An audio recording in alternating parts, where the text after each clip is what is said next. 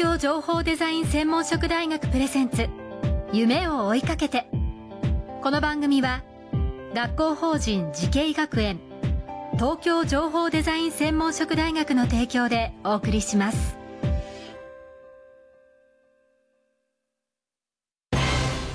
こんな未来あったらいいな。こんな世界できたらいいな。情報とデザインの新しい学びをクリエイト。才能と未来を共に育てる学校法人慈恵学園東京情報デザイン専門職大学。オープンキャンパス開催中。詳細はホームページへ。夢それはもうすぐ実現する。新しいコンセプトとテクノロジーであなたの才能と未来が開花する。学校法人慈恵学園東京情報デザイン専門職大学プレゼンツ。夢を追いかけて今夜のお客様は前回に続きまして東京情報デザイン専門職大学情報デザイン学部情報デザイン学科教授白戸祐志さんです。よろしくお願いします。よろしくお願いします。さあ、えー、前回はですね白戸さんが、まあ、あのいわゆる我々と密着に関係ある住宅のネット環境ですとか、まあ、光ファイバー化によって我々が恩恵を受けている。またその通信分野で、はい、えー、どのように、まあ、貢献されてきたかそんなお話を伺ったんですけども、えー、そんな白戸さんがこの先10年後20年後もうもっと言えば100年後どのように予想しているのか、まあ、通信の分野で白戸さんはどのような未来を想像されてますか？えっと、さすがに100年後は難しいんですが、はい、えっと、前回申し上げた通り、えっと、今 6G というところは、えっと、10年後を目指してやってます。と。はい、で、えー、5G でもかなりその高速大容量、はい、それから、えー、遅延がゆあの見えないようにゲームをしててもあのなんてでしょう、えっと有利あの有利不利が出ないようにとか、いろんなあのそういう意味で、えっと、進歩してますと。はい、さらに、まあ、それを、えっと、第6世代 6G になると、さらにいろんな端末がつながってもとか、あのそれこそ、えー、なんでしょうエネルギーをセーブするところまで含めて、えーと、どんどんあの高速大容量がさらに 5G よりも大きくなってでも使う電気は減らそうねみたいな。エネルギーの観点でもあの抑えたりと。あの、はい、使うかでもそうですしあの今そういうあの環境負荷みたいなところも含めての、えーと、第6世代っていうのがあります。なので、まあ、そこに向けてっていうのが実現されてくると、まあ、あのどこでも、まあ、それこそ、えー、まああの今皆さんが持ってる携帯端末が実際にネットワークを介して、えーと、サーバーだったりクラウドだったり、いろんなところにつながっていくわけですけど、ここの、えーとなんていうんでしょうストレスがどんどん減っていく方向基本的には減っていく方向というところがまず、えーと、一番最初にあるのかなというふうに思います。これはあの、まあ、普通にそうだと思いますと、はい。は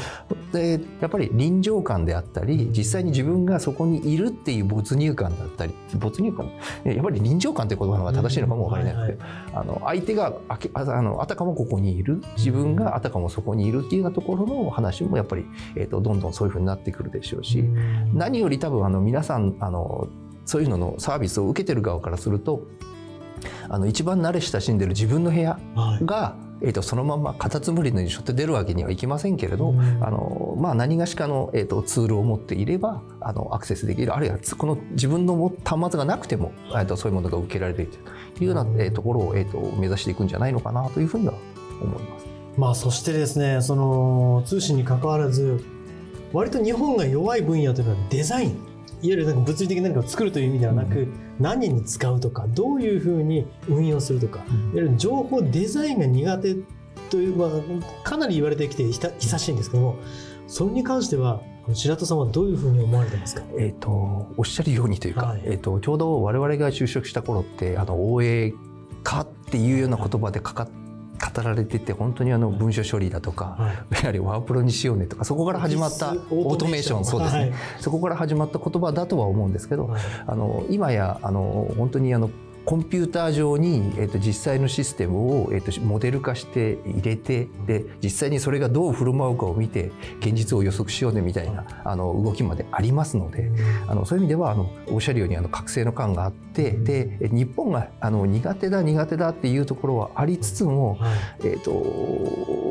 なんて言うんでしょう、えーと端的な例でいくとあの AI を使ってあのクリーニング屋さんがもうすぐにその置いただけで、えっと、いくらねっていうのが分かる、はいはい。えっと、システムをあの、えー大学の先生の力を借りながらあのそのその場の人が会社といったらいい、はいはいはい。の人が作ってしまう時代にだんだんなってきているので、うん。あの我々が目指すところはあのやっぱりそういうところだと思うんですね。うん。えー、と実際にそのよ、えーデータは何らか取る手段はあのだんだん増えてきている、はい。でそれを使っていかにその大きく言うと社会課題の解決かもしれませんし、うん。何がしかその、えー、と実際に使いこういうふうに使いたいっていう人のニーズであったり、はい。えーとそういうところをうまく、えー、と形にできる形にしていくことができる人を、えー、とに育ててほしいっていうところになるんだろうなというふうには思ってます。そうですね。あのガラケーからスマートフォンになるっていうのはこうスマートフォンというものをデザインというかその形ではなく、うん。その概念をデザインするっていう意味では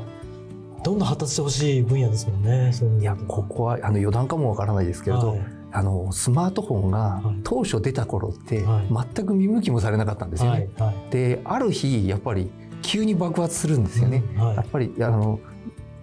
どの世代に受け入れられたのかはわからないですけど、うん。あのある日突然やっぱり爆発的に発達して、えっと、ものすごい勢いで普及をするはい。というところが来るので、えっと、ここればっかりやっぱりニーズの問題っていうのが非常に大きいので、まあ、当然そのそれを汲み取ってはい。あの作る。やっぱりじあのその時代がついてこないとなかなかあのうん厳しいところかなとは思うんですけどあのはい。おっしゃるようになんていうんでしょうニーズを汲み取るところからはい。あのきちんとできてくれると嬉しいなとは思います。どのような人材がこの後今後必要になってくると思いますか？えっと、一つ一つは、まあ、今の、えっと、技術、まあ、スマホもそうですしあの実際にはあの、えーなんていうんでしょう。PC 上にあの、はい。実際にモデル化して載せるところから、うん。いろんなその最先端の技術あの、えー仮想現実でもそうですし、はい。あのいろんなあの最先端の技術だけを取ってみるとものすごく難しい高級なことをやってるんだと思うんですけど、で実はでもあのやっぱりそこを、えっと、はあのそこだけで成立してるわけではないので、はい基本的にはあの過去からの積み上げでのあの一つ一つのパーツが積み上がってそこへ来ている。でよく私がこれも引き合いに出すんですけど、はいあの AI のあの機械学習の、えー、と学習アルゴリズムって基本的には微分なんですね。微分積分の微分微分。あ。れが分からないと基本的にはできないですね。まあ、正確に言うと変微分だと思うんですけど、はい 複数あるパラメータをいかにして最適化していくかみたいなあのいうところがやっぱりあの学生さんにはあの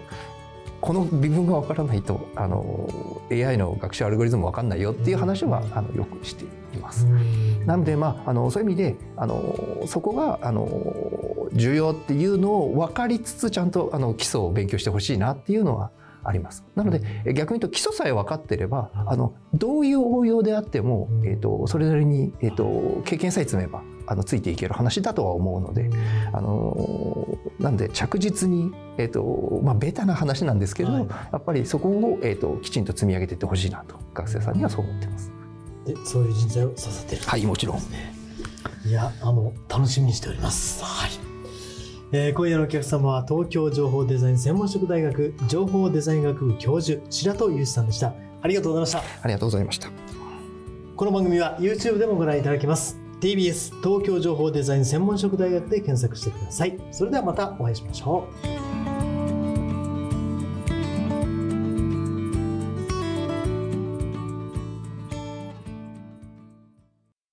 情報工学と人工知能メタバースとサイバーセキュリティ。情報とデザインの新しい学びがそこに。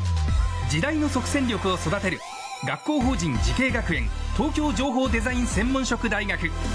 オープンキャンパス開催中。詳細はホームページへ。東京情報デザイン専門職大学プレゼンツ。夢を追いかけて。この番組は学校法人慈恵学園東京情報デザイン専門職大学の提供でお送りしました。